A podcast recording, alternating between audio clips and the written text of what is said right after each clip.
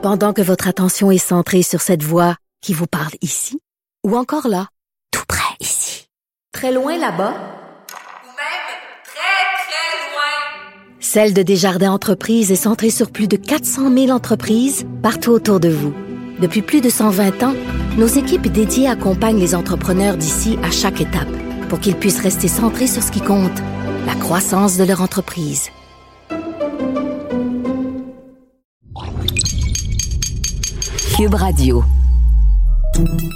Salut, c'est Charles Tran avec l'équipe dans 5 minutes. On s'intéresse aux sciences, à l'histoire et à l'actualité. Aujourd'hui, on parle de physique des particules et d'une découverte possiblement révolutionnaire pour comprendre le monde dans lequel on vit. Le 7 avril dernier, on apprenait qu'un laboratoire américain spécialisé dans la physique des particules, le Fermilab, avait fait une découverte qui pourrait transformer le monde de la physique si cette découverte s'avère confirmée.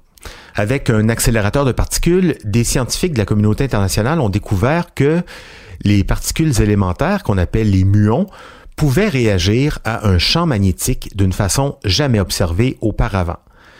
Si cette façon de réagir est bien confirmée, ça voudrait dire qu'il existe une nouvelle force de la nature autre que la gravité ou le magnétisme, une nouvelle force qui peut déplacer les objets.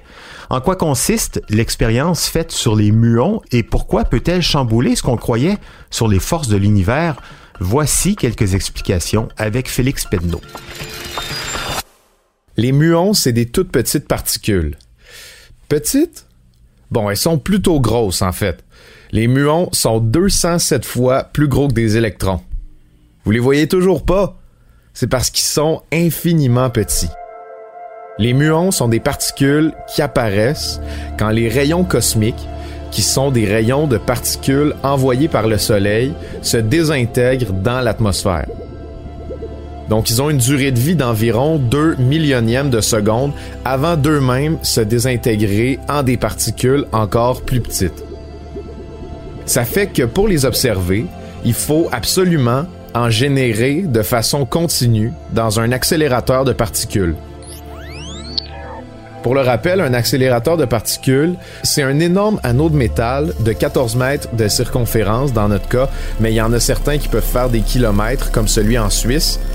Dans cet énorme anneau de métal-là, on peut concentrer un type de particules et exposer ces particules-là à des forces pour voir comment elles y réagissent. Les muons, qui sont des particules élémentaires avec une charge électrique négative très forte, sont donc du genre à réagir fortement à certaines interactions physiques.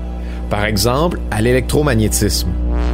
Vous saviez bien c'est quoi l'électromagnétisme, c'est la force qui fait réagir entre elles les particules chargées électriquement. Bref, c'est ce qui fait qu'il y a des particules qui sont attirées les unes vers les autres ou repoussées les unes des autres par la charge électrique qu'elles contiennent.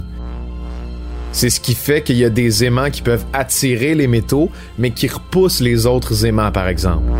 Dans le cas des muons, on a voulu exposer ces particules-là à un champ magnétique pour voir comment ils allaient réagir.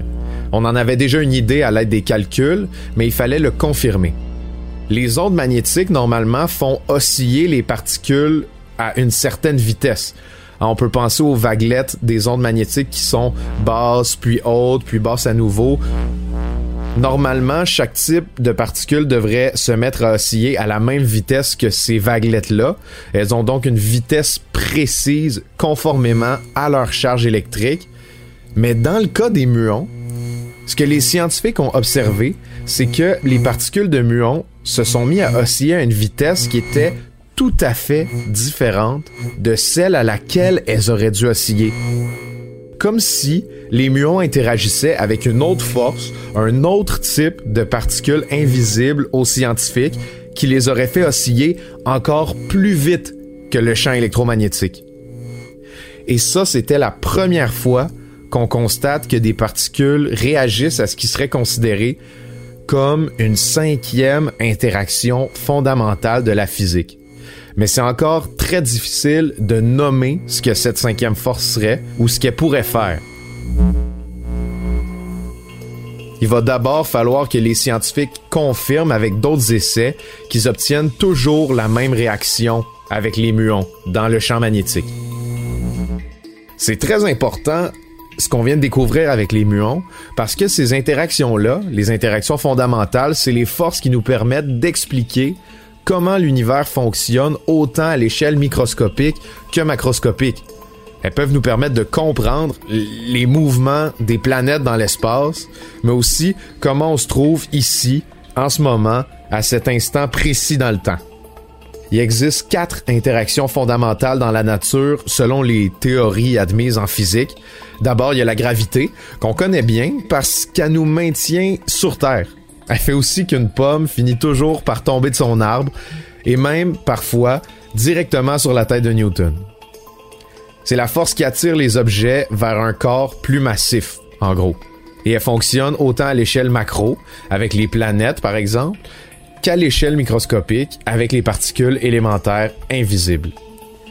Après l'électromagnétisme dont je vous ai déjà parlé, c'est les interactions nucléaires faibles et fortes qui sont grossièrement responsables de la cohésion entre les noyaux d'un atome. C'est avec notamment ces, ces interactions-là qu'on est capable de faire de la fission nucléaire, de créer des bombes atomiques ou encore de créer l'énergie électrique nucléaire. Normalement, ces quatre forces-là sont suffisantes pour expliquer à peu près tous les phénomènes physiques connus dans l'univers. Mais la présence d'une cinquième force à laquelle réagissent pour le moment juste les muons, ça voudrait peut-être dire qu'il y a des interactions dans la nature dont on avait tout simplement aucune idée jusqu'à maintenant. C'est comme si on découvrait demain qu'il existe une autre saveur qu'on n'avait jamais goûtée sur notre langue. Donc même s'ils sont tout petits, au moins vous savez que les muons cachent quelque chose de beaucoup plus gros qu'on avait peut-être jamais soupçonné jusqu'à aujourd'hui. Oui, en fait, c'est la première mise en évidence expérimentale que le modèle actuel, qui fonctionne très bien pour tous les phénomènes étudiés jusqu'à maintenant, que ce modèle nécessiterait d'être vu. On a fait les calculs, maintenant les spéculations vont bon train. L'expérience en cours sur le muon au Fermilab se fait en cinq étapes. On vient de conclure la troisième avec cette découverte. Là, on va chercher à détecter des preuves indirectes de l'existence d'autres types de particules, peut-être elles-mêmes gouvernées, pourquoi pas, par une ou des forces différentes et inconnues jusqu'ici. Les physiciens sont en émoi, on peut les comprendre. Merci Félix Pedneau, c'était en cinq minutes.